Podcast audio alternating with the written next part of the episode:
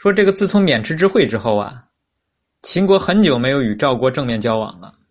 在这些年里呢，秦国忙于攻打楚国、义渠和魏国，而赵国呢也没有闲着，同样在抓紧时间扩充自己的实力。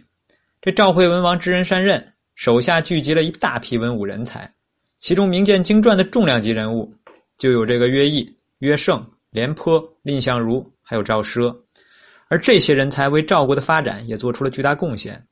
公元前二百八十三年，廉颇攻取齐国的阳晋；公元前二百八十年，廉颇攻取魏国的基地；第二年又攻取魏国的房陵、安阳。渑池之会之后呢，也就是公元前二百七十四年，燕赵攻取齐国的昌城和高唐；第二年又攻取东胡和匈奴废弃荒芜的土地。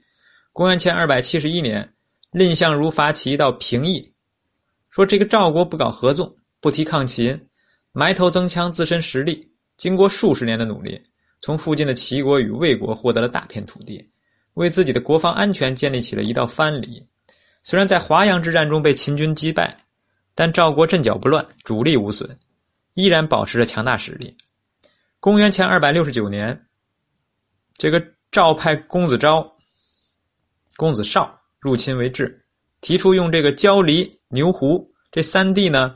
交换被秦攻占的蔺地、离石和齐地，这个秦国如约交还了蔺地、离石和齐地，而赵国食言，拒绝将焦地、离地和牛胡三地交给秦国。秦昭王和冉侯等人勃然大怒，派胡商率军越过韩国的上党地区，猛攻赵国的西南门户太行山的重要这个关隘，这个燕豫，也就是今天的山西和顺地区。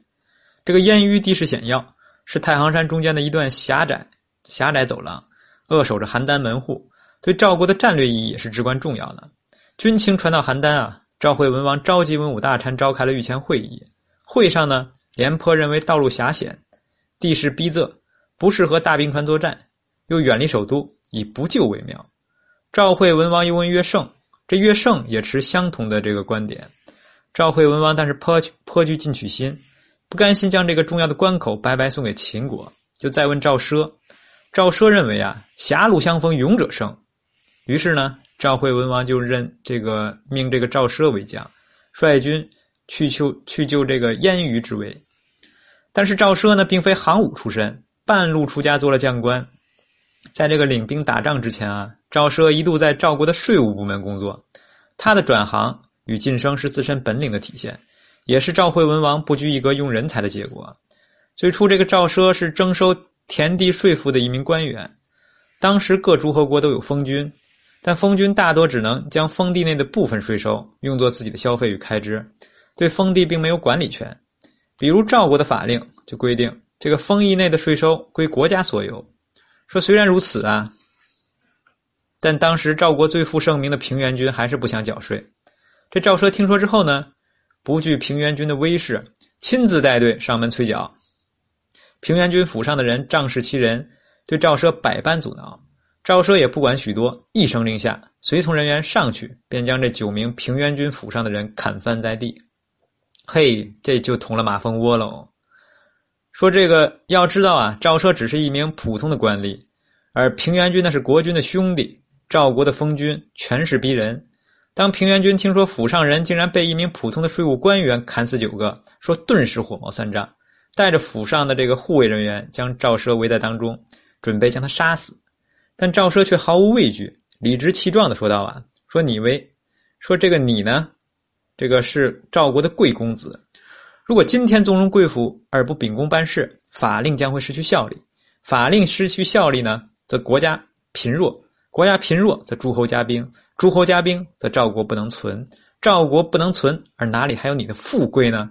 以你所处地位啊，奉公守法，则上下平安；上下平安，则赵国强大。你在赵国贵为公子，天下谁敢不敬重呢？这赵奢一番话讲完啊，平原君不禁对眼前的这个小小税务官呢肃然起敬，说这样的道理，以他所在的高贵地位，从不曾听别人对他讲过。听之后呢，也是非常的敬佩。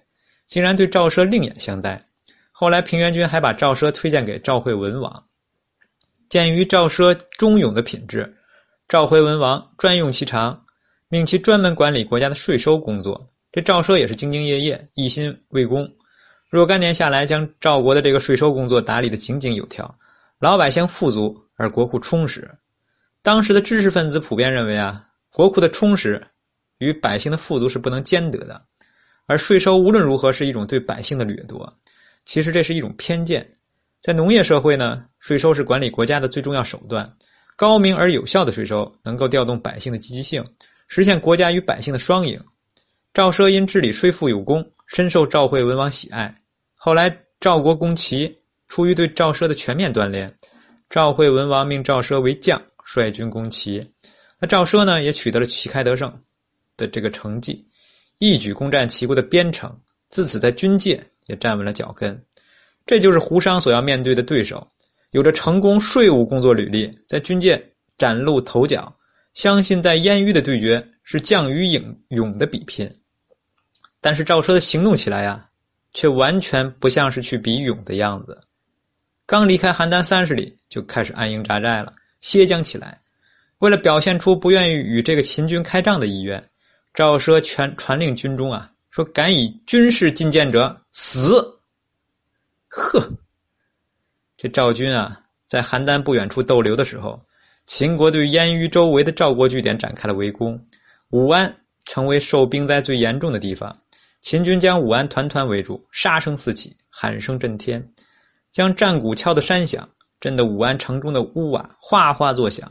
秦军勇猛向前，发起排山倒海般的般的进攻，形势也是万分紧急。说有一名侦察兵，大概是职业的惯性使然，竟不顾赵奢的禁令，急切建议赵奢解救武安之围。赵奢不由分说，立即将此侦察兵斩首，然后。继续坚守不动，一口气逗留了二十八天。在这二十八天里啊，赵奢一遍遍的加固防御工事，表现出一副畏惧秦军的架势。说为了摸清赵军的底细，胡商派出刺探到赵营中打探虚实。其中有一名刺探不小心暴露了身份，被赵军捉住。谁知赵奢呢，不但不杀，还奉为上宾，一番款待之后，还发了路费。这刺探将经过报告给胡商，这胡商大喜。他说道：“啊，说赵军离开邯郸仅三十里就踌躇不前，只知一味的加强营地防御，毫无进取之意。由此看来啊，赵军畏惧。这个燕虞说武将有之啊。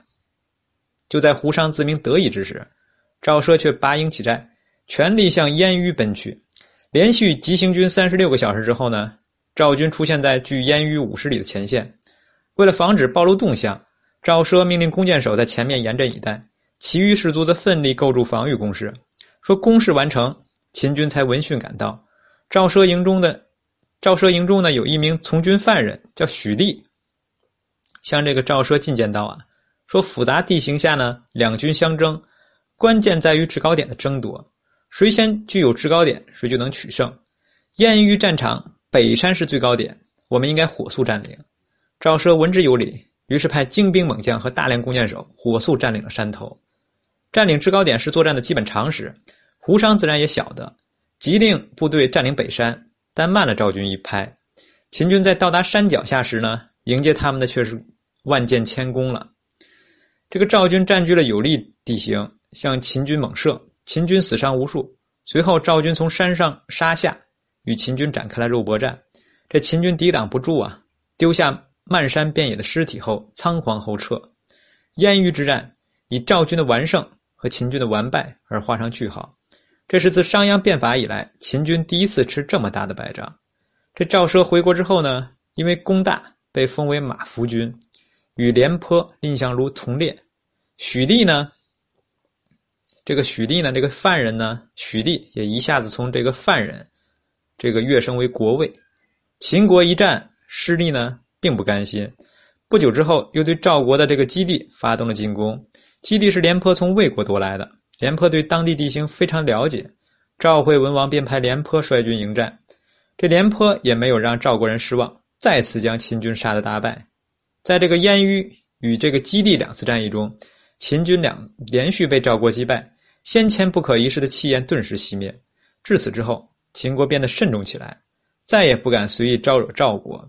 赵国因为连胜秦国，这个威望也是空前高涨，被山东诸国诸侯呢视为抗秦的中流砥柱。